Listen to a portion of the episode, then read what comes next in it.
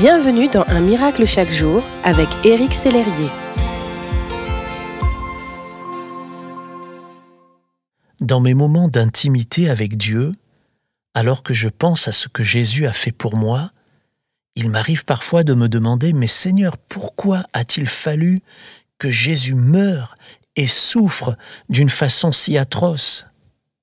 La Bible pose la question autrement. Ne fallait-il pas que le Messie souffre ces choses et qu'il entre dans sa gloire nous dit l'évangile de Luc? Oui, il fallait que notre Sauveur endure ces terribles souffrances. Pourquoi? Parce que sa mort, l'accomplissement de sa mission, fait de nous des fils et des filles de Dieu.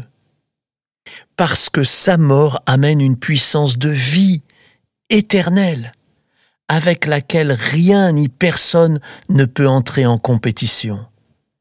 Ainsi, la fin de la vie de Jésus marque le début de la nôtre avec lui.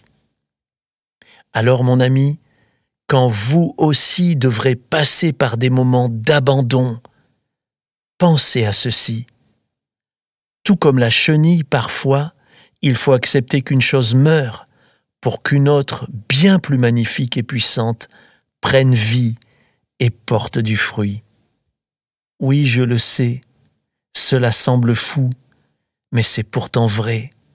De la mort peut jaillir la vie, et si la fin, c'était le début. Je vous souhaite une belle journée. Merci d'exister.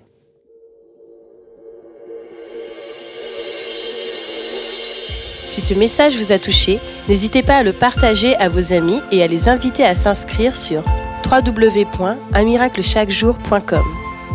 Éric Sellerier et son équipe vous souhaitent une excellente journée. Merci d'exister.